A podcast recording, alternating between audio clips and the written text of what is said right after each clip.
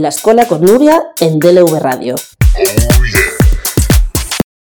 Y aunque tenga celulitis, yo amo mis piernas. Amo mis piernas. Con ellas me muevo, bailo y voy de paseo. Mis queridos oyentes y oyentas de DLV Radio, ¿qué tal? Espero que estéis sobreviviendo lo más fresquitamente posible a estas semanas de calor intenso que nos agobian porque estamos en verano. Y que encontréis refresco y asueto en este nuestro programa en DLV Radio, en la escuela con Nuria, conmigo que soy Nuria y que empezamos ya. Con un reggaetonero. Yo amo mis piernas.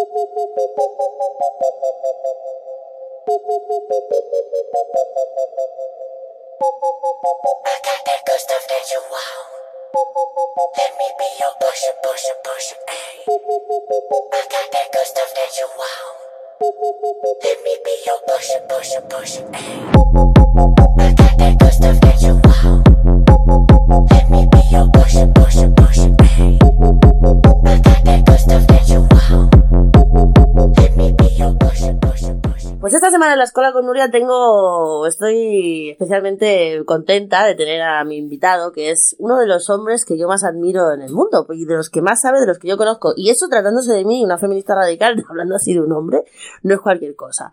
Estoy aquí encantada de estar con mi profesor, con una de las personas que más cosas me ha enseñado a mí, que más me ha abierto los ojos en el mundo, que es mi profesor Juan Manuel de Faramiñán, catedrático emérito de la Universidad de Jaén. Juan Manuel, ¿qué tal? Bienvenido a la escuela con Nuria de nuevo. Muy bien, además encantado. pero Además te recuerdo que yo también soy feminista, así No que sé, estamos, en la, estamos en la misma los dos. Bueno, pero igual que tú sabes un poquito más de lo tuyo, yo sé un poquito más de lo mío. Sin duda, no me cabe la menor duda. Sabes mucho más. Bueno, te tengo aquí, igual que la otra vez, que ya hace mucho que viniste cuando empezamos a ver todo el conflicto en Ucrania, eh, para que ha- hagamos un poco de repaso, porque parecía como, el, como que el conflicto en Ucrania-Rusia se había convertido en, una, en la tercera nota de las noticias de cada día, ¿no? Y que tampoco ni para adelante ni para atrás, ni para arriba ni para abajo, como decía la canción aquella.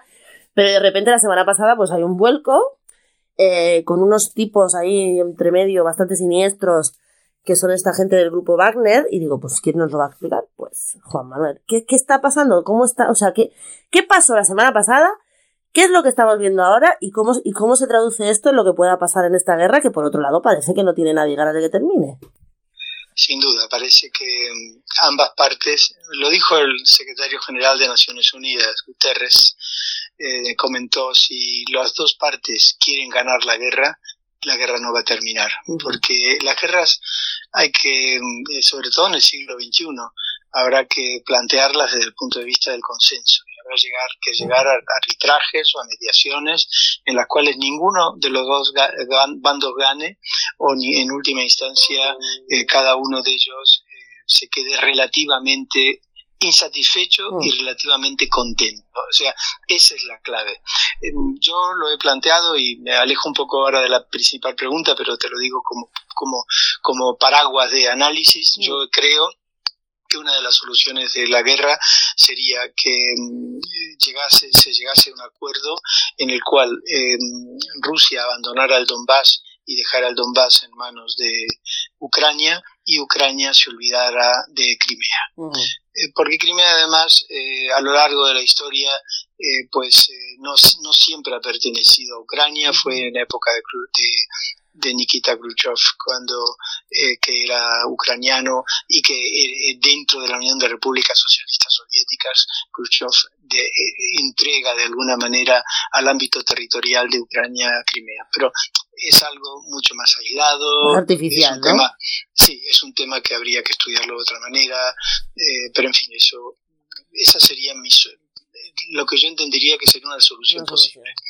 Volviendo a lo del grupo Wagner, el grupo Wagner es, eh, es un sistema eh, militar privado, como todo el mundo sabe, de, de corte realmente belicista, eh, que no solamente está actuando, eh, estaba, porque ahora ya no, estaba actuando en Ucrania, eh, sino también lo hacía en Siria, en, el- en la zona de, de- de- digamos, de África, eh, donde concretamente allí eh, est- est- está logrando pues, realmente ganancias económicas Claro. importantes, en fin, que es un grupo, es, es un negocio, es un negocio militar que no es nuevo tampoco, porque hemos visto que en Afganistán también había mercenarios privados eh, relacionados con los Estados Unidos. O sea que este sistema de in- inmoral de, de- de ejércitos privados eh, se está imponiendo lamentablemente. Que- Subcontratamos la guerra. Sí, subcontratamos la guerra, sin duda, sin duda la duda. Además, eh, los propios miembros de Wagner, que en muchos casos son ex eh, convictos, eh, bueno, en la mayor parte de los casos son ex convictos, eh, a los que se le da la libertad para que para que mueran eh, en el frente, en definitiva, eh, lo que han eh, lo que han, han comentado es que no les interesa la propuesta de Putin ahora de de integrarse en las Fuerzas Armadas rusas, entre otras cosas porque pagan menos, Claro. ganan, ganan mucho más en la empresa privada que en la empresa pública, eso como elemento. ¿Qué ha ocurrido? ¿Qué ha ocurrido realmente con este señor Prigozhin, que es el que se llamaba el chef de Putin, porque es un individuo que puso en primer, eh, cuando no era nadie, un, eh, un, un puesto de perritos calientes en la calle. De ese puesto de perritos calientes, Prigozhin pasó a ir armando una especie de, de, mm, digamos, de, de- de negocio culinario eh, eh, y al punto que ese negocio culinario que tenía se convierte en un determinado momento en el núcleo de los oligarcas eh, que van a cenar y a comer a sus restaurantes, eh, que ya no están en la calle, obviamente, sino en, en grandes locales, y se convierte en el chef de Putin porque Putin asiste a esas reuniones. A partir de ese momento, con el enorme capital que va eh, amasando, monta este grupo de privado militar, eh, Wagner, y eh, se convierte en un referente indudable en la guerra de Ucrania. Es como si una empresa de seguridad aquí, pues de seguridad privada, de vigilantes privados y demás, se convirtiera de repente en un ejército superpoderoso. Más poderoso incluso que el propio ruso. eh, con mejores eh, capacidades, pero tiene un problema con el ministro y ahí está, eh, en, en- en tu pregunta ahí está la clave. El problema de Prigozhin es que tiene un problema de relación personal con el ministro Soyun, eh, que es el ministro de De ruso, defensa, ¿no? eh, sí, Soyuz, eh, y este Soyuz, ministro de Defensa ruso, eh, se lleva mal con él y no le da los elementos y los las, las armas que necesita en el frente en Donbass y en ese momento lo recordamos todos, eh, Prigozhin hace un vídeo, graba un vídeo con eh, en el que muestra los cuerpos ya inertes de los soldados de Wagner muertos en el frente por falta de armas.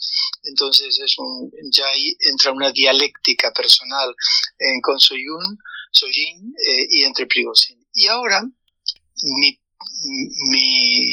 digamos, reflexión como analista del tema es que, dado que en este momento Putin tiene, tambalea su imagen interna, no, no la imagen pública a través de la prensa, que es muy buena en, en- en Rusia, sino la imagen interna de la nomenclatura, de la gente que de alguna manera está alrededor de Putin. Hay gente que no está de acuerdo con el desarrollo de esta guerra y con la cantidad de dinero que está costando con los pocos resultados que se están obteniendo y en definitiva hay muchos que están en contra.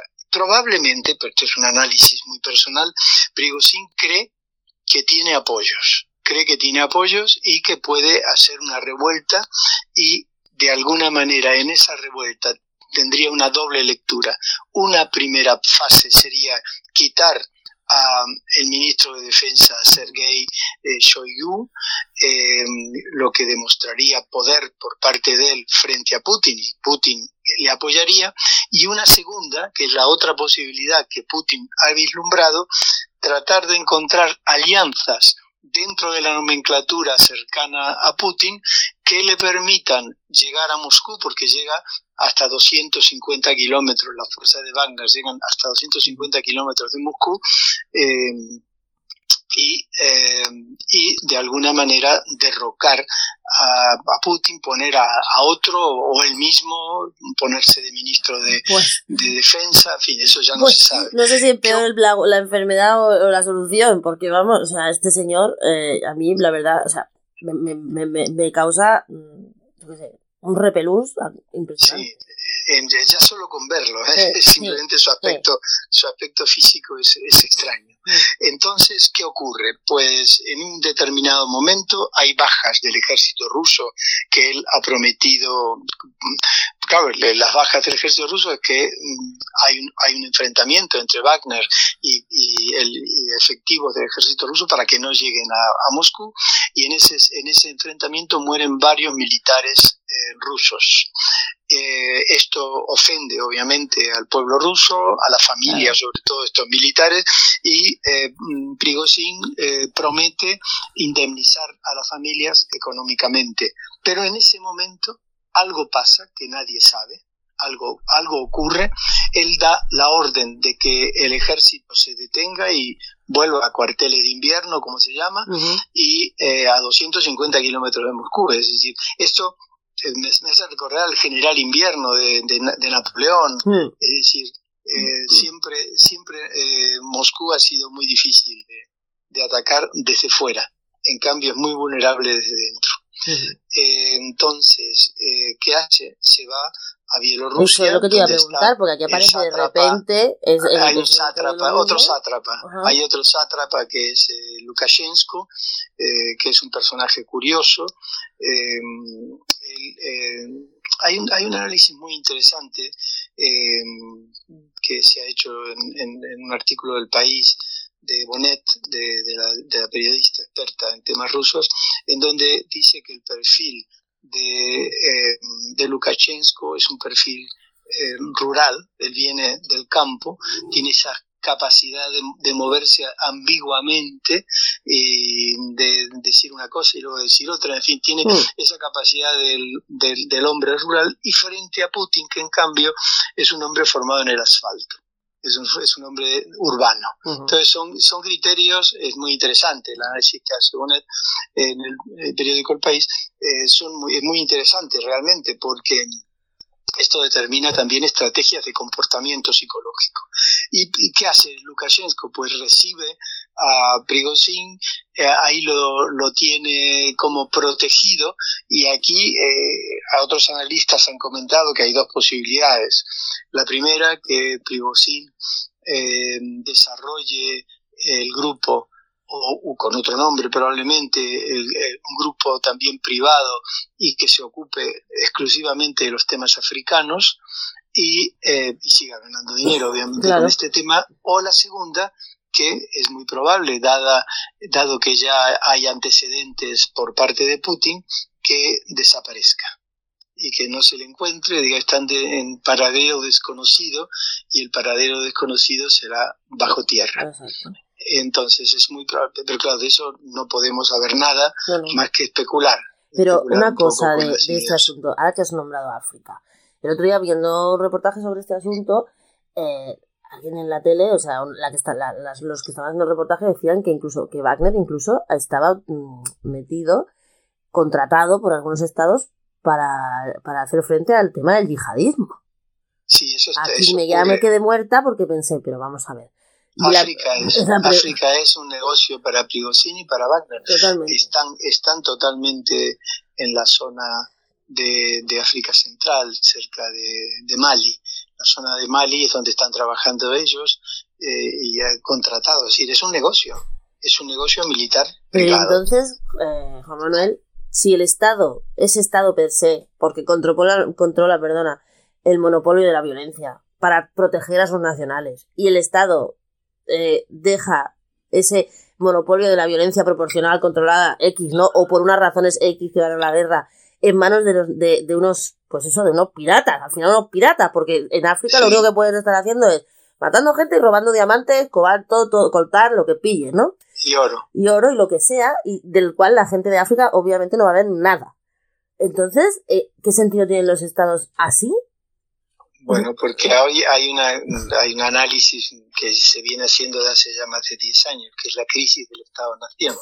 El modelo del Estado-Nación eh, se está deteriorando. Hay que pensar que la, la, figura del Estado-Nación eh, nace en el siglo XVI. Antes no había Estados-naciones. Lo que pasa es que nosotros estamos acostumbrados desde toda nuestra vida a vivir en, la, en el modelo del Estado, que es hoy por hoy el, el, lo más estable que hay. Uh -huh. pero, pero obviamente esa, esa crisis es, se, ha, se ha venido desarrollando en base a que muchos estados son, como diría Noam Chomsky, estados fallidos. Noam Chomsky dice que Estados Unidos es también un Estado fallido. ¿Por qué? Porque no cubre las necesidades de sus ciudadanos y tiene que recurrir a ayudas de empresas externas. Un ejemplo en Estados Unidos para que veas que esto es por todas partes. En este momento la NASA necesita que Elon Musk, eh, a través de SpaceX, X, que es su empresa, subvencione las actividades en el espacio ultraterrestre de la NASA. Por lo tanto, tenemos aquí otra otra empresa otra privada, exactamente, que está demostrando dónde no llega el Estado. Obviamente, si esto ocurre con Estados Unidos, y esto está ocurriendo obviamente también en Rusia, que necesita de un ejército privado, otra también en Afganistán, que Estados Unidos y las, las los de alguna manera toda la, coalic la coalición eh, occidental necesitó de estos ejércitos privados, que no vamos a, a pensar que ocurra en eh, gobiernos de África, que son gobiernos en muchos casos en manos de, también de sátrapas y en otros casos son estados fallidos que no llegan a cubrir eh, las necesidades de sus ciudadanos. Por eso, esa es la, la respuesta, digamos. Sí, sí. Eh, ¿Cómo vamos a terminar esto? O sea, porque no tiene mucho piso de terminar, pero tú has propuesto antes una solución que yo creo que mucha gente la tiene en la cabeza, pero ¿realmente hay voluntad de alguien en aquí o, o, alguien puede obligar a las partes, se me ocurre los chinos, ¿no? Por ejemplo, a las partes a sentarse y decir, mira, que hasta aquí hemos llegado, que es que estamos, estamos llevando al mundo a una crisis eh, insoportable, de momento financiera y todo esto, pero claro, en cualquier momento alguien se le va la castaña y, y aprieta el botón que no es, ¿no? Entonces, claro. eh, ¿hay posibilidad realmente de eso o esto se va a convertir en una guerra eterna como bueno, los Balcanes, años y años ahí, hasta que nos... Toda, toda guerra es un negocio, mm. lamentablemente para quienes creemos en la paz. Eh, toda guerra es un negocio y evidentemente en esta guerra las empresas armamentísticas están haciendo el agosto, nunca mejor dicho están haciendo en agosto. Y aquí pues hay un elemento a tener en cuenta desde el punto de vista estratégico y de reflexión. Eh, los chinos lo has apuntado muy bien. Eh, Xi Jinping, eh, que es un individuo que se mueve con mucha habilidad y es muy ambiguo, pues eh, de alguna manera podría influir en un acuerdo, en un arbitraje, en una mediación. También el Papa Francisco acaba de enviar antes de ayer a um, Supi, que es el presidente de la episcopal eh, italiana, a, um, a, Rusia para que negocie. Eh, Supi ya estuvo negociando con, con Zelensky en su momento y ellos hablan no de el final de la guerra sino de soluciones de carácter humanitario yeah. como por ejemplo eh, el intercambio de prisioneros o algo mucho más delicado que es un tema que tú conoces muy bien que es el tema de los niños que han sido raptados eh, por parte de Rusia desde Ucrania mm. Es la devolución de esos niños eh, que son los niños de la guerra. Entonces aquí sí tenemos un tema importante, habrá que tratar de buscar una solución negociada, eh, pero claro, siempre teniendo en cuenta que las presiones de los que están ganando muchas divisas mm, como consecuencia de esta guerra, pues eh, tratarán de que continúe. ¿Cuántos prisioneros, hay, si hay cifras, ¿eh? ¿cuántos prisioneros habría que cambiar o cuántos niños hay desaparecidos? Hay, hay las cifras es, eh, son muy complicadas porque los unos dicen unas y los otros dicen otras. Entonces habrá que buscar siempre un término medio en las cifras. Los niños son muchos eh, eh, y los, los prisioneros también. Además, lamentablemente no se sabe exactamente cuántos prisioneros eh, hay por parte de, de Rusia eh, de los de los grupos que ellos consideran eh, ultranacionalistas y entonces pues los eh, lo- los eliminan en muchos casos. ¿Y Europa en todo esto qué? Pues mira, Europa está, gracias a la presencia de Pedro Sánchez eh, hoy en que se inaugura eh, la presidencia del. Consejo de la Unión Europea en Ucrania, con Zelensky yo creo que es una forma de demostrar, eh, y me gusta, lo está haciendo muy bien Pedro Sánchez en ese sentido, eh, me gusta porque está demostrando el interés de Europa, por supuesto, porque lo habla como Consejo Europeo, y también el interés de España, indirectamente, sub- subsidiariamente también el interés de España. Pero Europa ahí está. Hoy estamos con Zelensky y a ver, pues, eh, de qué manera eh, se puede alcanzar eh, seguir apoyando, porque lo que ha hecho Zelensky en el periódico El País de hoy, eh, todo el mundo, a mí me quieren matar los rusos, pero a, a Putin lo quiere matar todo el mundo, Mm. es lo que dice Zelensky. Por lo tanto, ahora habrá que pensar en no matar, sino en solucionar. Yo creo que ahí, ahí está la cuestión. Bueno, Juan Manuel, hace dos años que empezó esto casi. Esperemos que no pasen otros dos. Y sigamos Esperemos, hablando del asunto. Muchísimas gracias, como siempre, un placer hablar contigo y que estés aquí con nosotros. El placer ha sido mío y seguimos en, en la brecha y en la línea. Venga, un abrazo. Bien, Nuria. Un abrazo, Nuria. Hasta luego.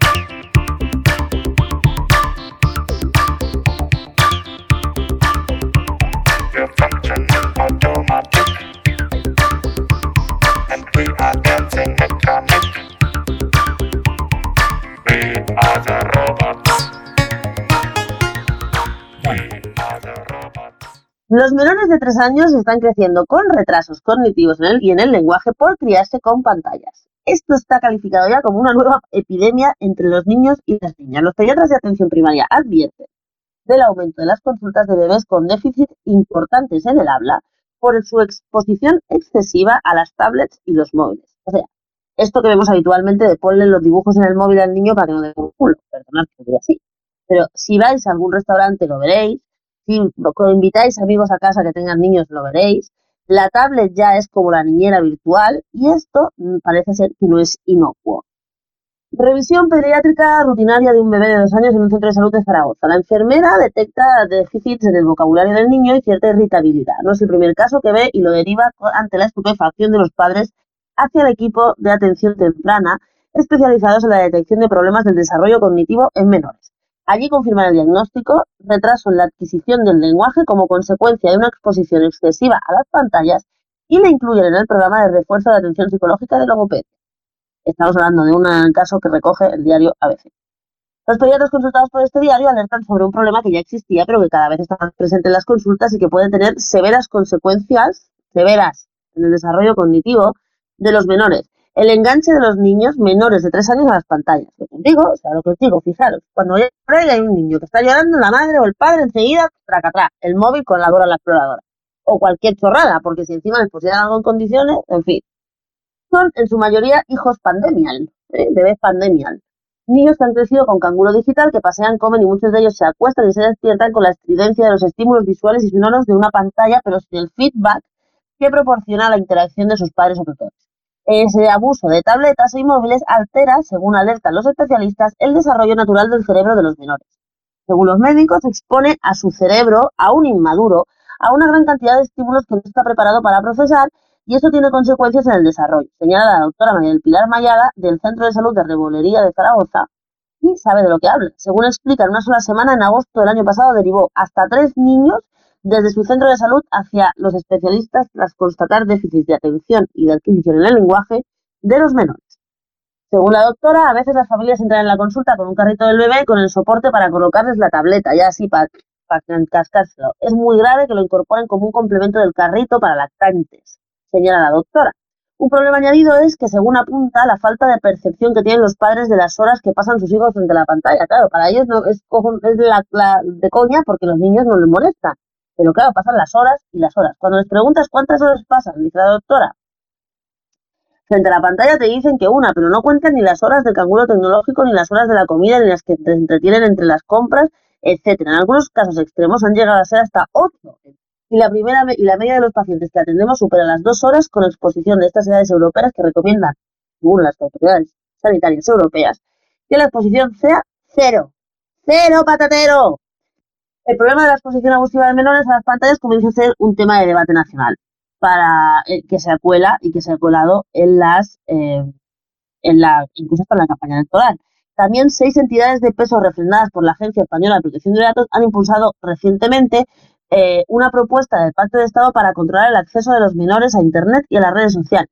Los impulsores de la iniciativa pretenden que se materialice este pacto durante la presidencia española del semestre europeo, que por cierto, ayer eh, hay un consenso general en que las sociedades de pediatría de que esto es un problema de primer orden y que irá a más. El foco sobre los problemas derivados de la, acción al, de la adicción al móvil y de las pantallas se han colocado siempre sobre los adolescentes, cuando hay un real problema con ya con los lactantes.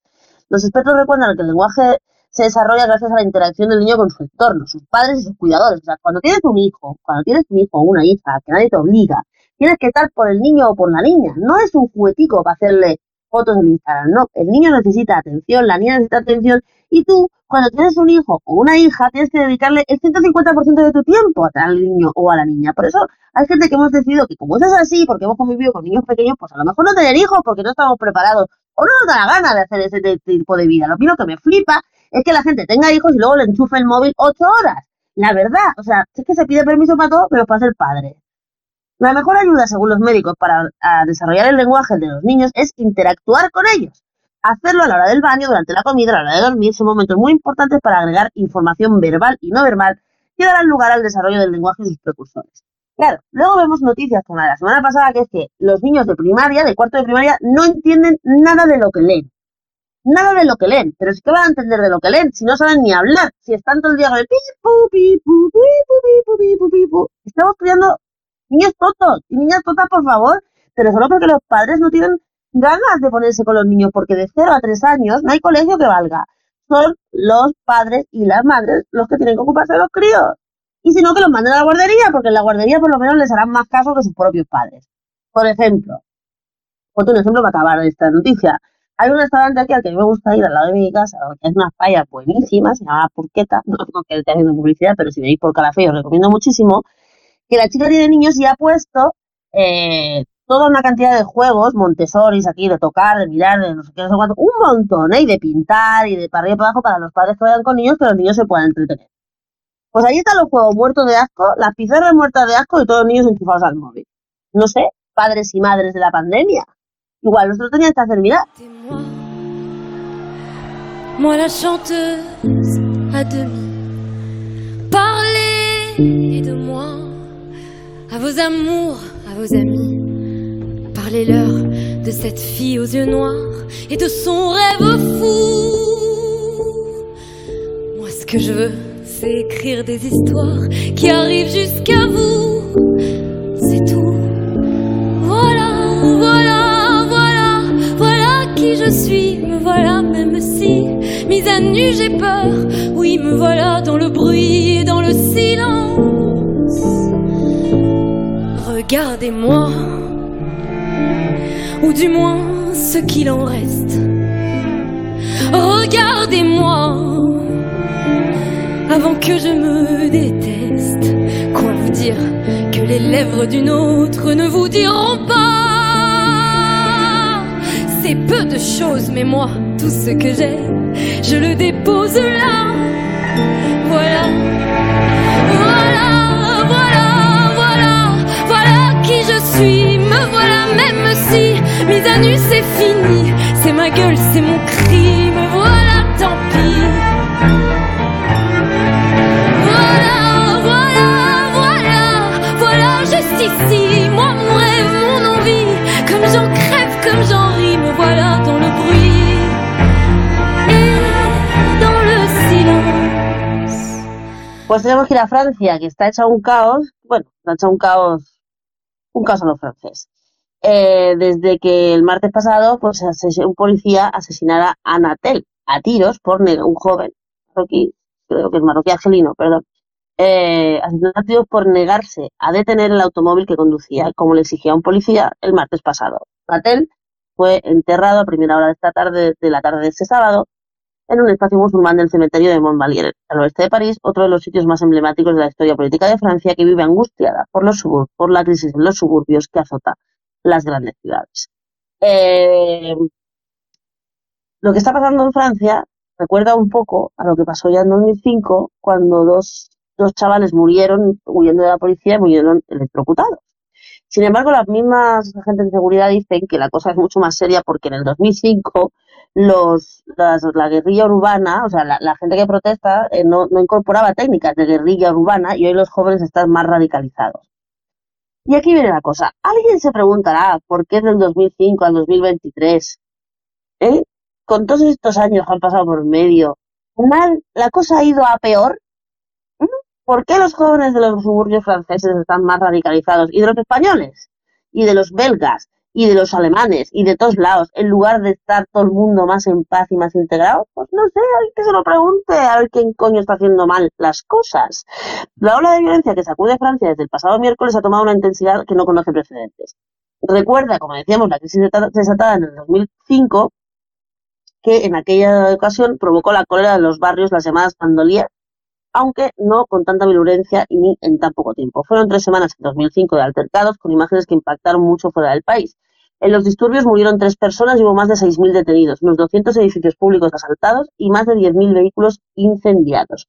Los chicos que murieron entonces se llamaban Zied Bena y Boyan Traoré.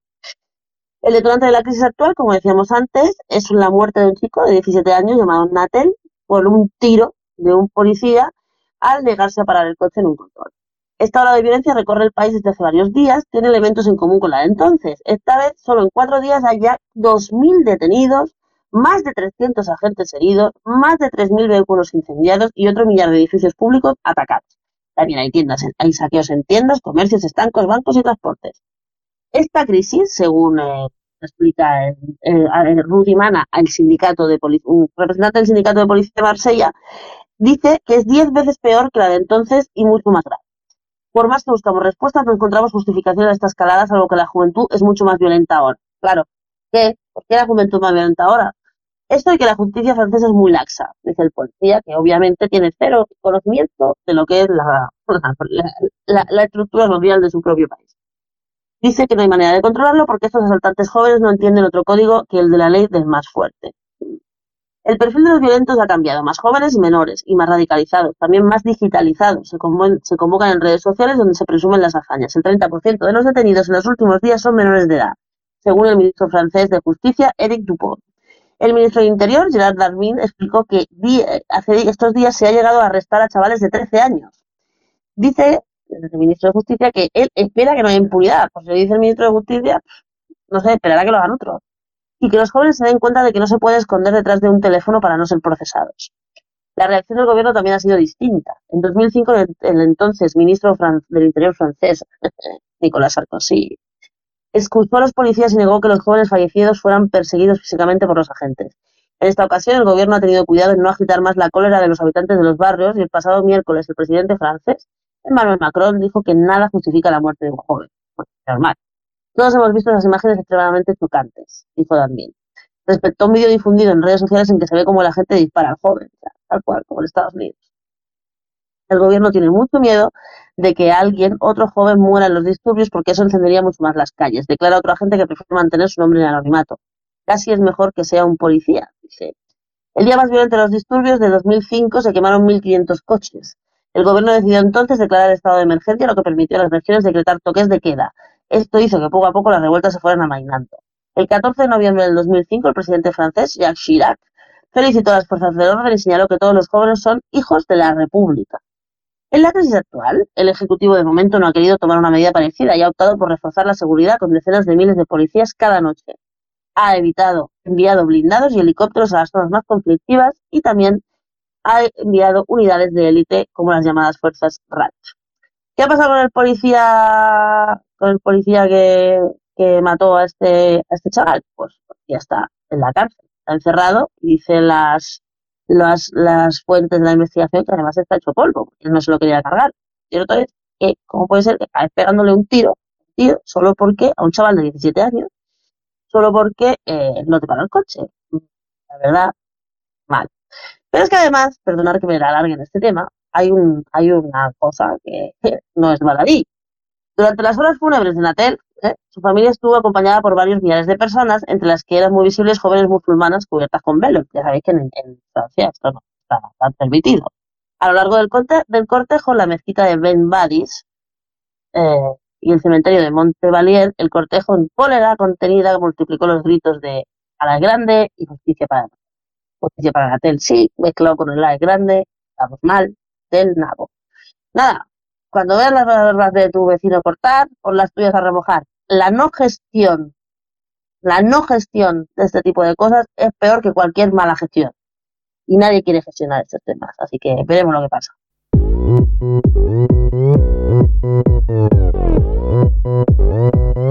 Open Gangnam Style. Gangnam Style. 따사로운 인간적인 여자. 커피 한 잔에 여유를 아는 품격 있는 여자. 밤이 오면 심장이 뜨거워지는 여자. 그런 반전 있는 여자. 나는 선어해. 낮에는 너만큼 따사로운 그런 선어해. 커피 식기도 전에 원샷 때리는 선어해. 밤이 오면 심장이 터져버리는 선어해. 그런 선어해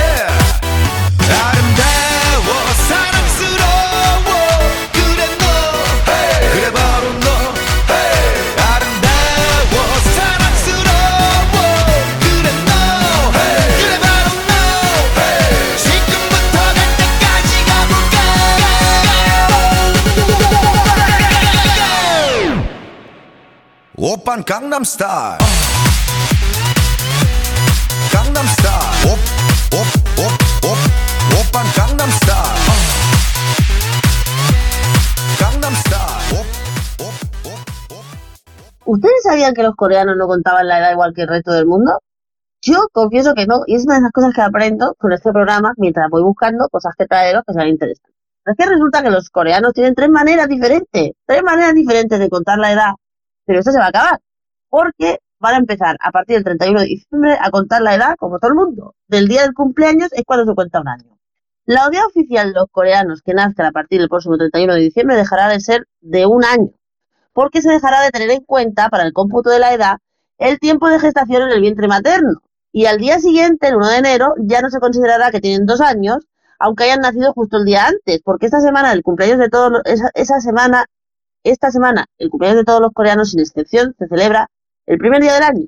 es lo que se conoce como edad coreana. ¿Os habéis enterado de algo? No. Pero yo lo que subyace, lo que veo que subyace en esta concepción de meterte un año con el vientre materno es un ultraconservadurismo de la sociedad coreana que estará absolutamente en contra del aborto siempre, porque si considera que cumples un año ya en el vientre materno, es imposible, imposible que estén a favor del aborto. Corea del Sur ha sido el último país asiático en abandonar este sistema de cómputo tradicional chino. Japón adoptó la norma internacional en 1950 y Corea del Norte, e incluso Corea del Norte lo hizo en la década de los 80. Su uso estaba muy extendido en las, la- en las interacciones sociales, en las que la edad del interlocutor cobra gran relevancia, dada la estricta jerarquización que impera en estas. El gobierno de Seúl aprobó el año pasado reducir a uno los hasta tres sistemas, tres sistemas diferentes para calcular la edad y quedarse con el que se usa en el resto del mundo. Empieza de cero y se cumplen años de la fecha de nacimiento. Esta semana ha entrado en vigor y la reforma y el resultado es que todos los surcoreanos tienen como mínimo un año o dos, son un año o dos más jóvenes. Imagínate, ahora tendría otra vez 40 o 38 o 17 y si paso de la mayoría a la minoría de edad. ¿El nuevo follón?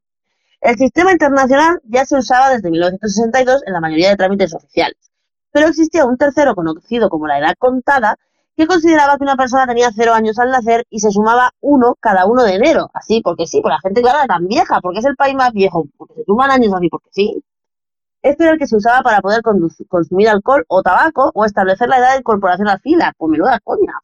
En un país donde el servicio militar sigue siendo obligatorio. De hecho, cuando se anunció la reforma para no tener que modificar muchas leyes, el gobierno ya dijo que, por ejemplo, para poder comprar cigarrillos, se seguiría teniendo en cuenta el año en que se cumplen 19 años y no el día. Hasta este cambio, una persona nacida el 2 de julio del 2003 tendría hoy, 1 de julio del 2000, bueno, bien, 2 de julio, una que nazca el 2 de julio del 2003 tendría hoy, 2 de julio del 2023, 19 años y no 20. 19 años según el sistema internacional, 20 según el sistema de la edad contada y 21 según el sistema de la edad coreana. O sea, ni Dios aclara. Y, esta, y esto era literalmente un follón que causaba unos, sistemas, unos problemas sociales, legales, administrativos y económicos. Mientras los tres sistemas han coexistido, se complicaba brindar algunas prestaciones sociales y sobre todo servicios médicos. Por ejemplo, los medicamentos infantiles se eh, especificaban las dosis por edades, pero no decían de qué edad. También ha habido disputas sobre los pagos de seguros basados en la edad de los accidentes de tráfico. Claro, ¿en qué edad? ¿En la sentida, en la contada, la coreana, la internacional, la de Chile? O la falta de claridad sobre la edad de la elegibilidad para una vacuna o las pruebas COVID que puso aprietos a centros de vacunación y al privado durante la pandemia. Bienvenidos coreanos a la edad de todo el mundo y qué guay que habéis perdido de repente dos años cada uno. No os pasará eso a nosotros.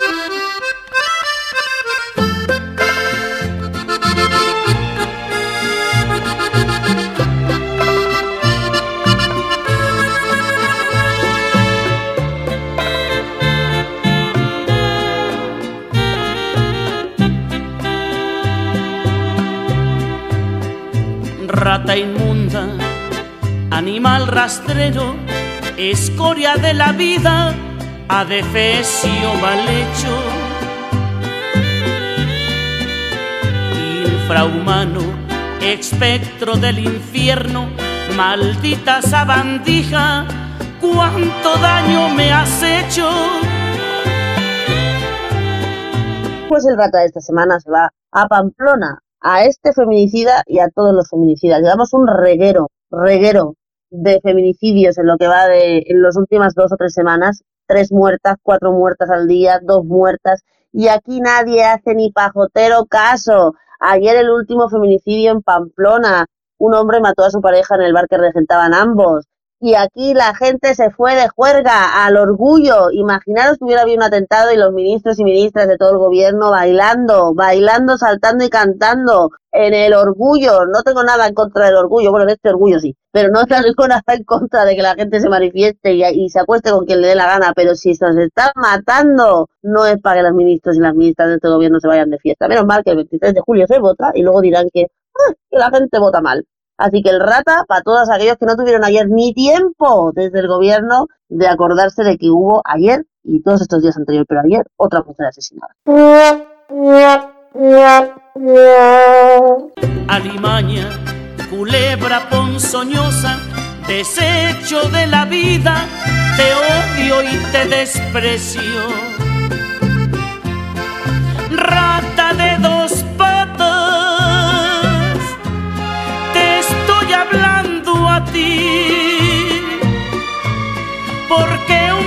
rastrero, aun siendo el más maldito, comparado contigo, se queda muy chiquito. Maldita sanguijuela, maldita cucaracha que infecta. Pues hasta aquí hemos llegado en el programa de esta semana. Esperamos como siempre que os haya gustado. Estamos especialmente intensas, ¿eh? Intensos, o sea, no digáis, no digáis que no tenemos información y cosas de primerísimo nivel. Tengo una noticia, una gran noticia. Ya tenemos nuestra aplicación de DLV Radio en, en Play Store, en Google, en donde se buscan todas las aplicaciones en Google. Oficialísima, os la podéis descargar desde ya, es muy chuli, es muy guay, y así siempre estaremos conectados y siempre podéis estar escuchando nuestros programas y nuestro contenido. Buscarla en Play Store, DLV Radio, aplicación oficial con nuestro loguito y nuestras cosas, descargarosla todas y todos, ya veréis. Pero esta es la gran familia de la aplicación de DLV. En cualquier caso, seguimos en contacto toda la semana en las redes, en las redes sociales de Radio, Twitter, Facebook e Instagram, en el Twitter de Nurilet y en el Facebook de la escuela. Estamos aquí toda la semana, así que cuidaros, pasarlo bien y nos vemos.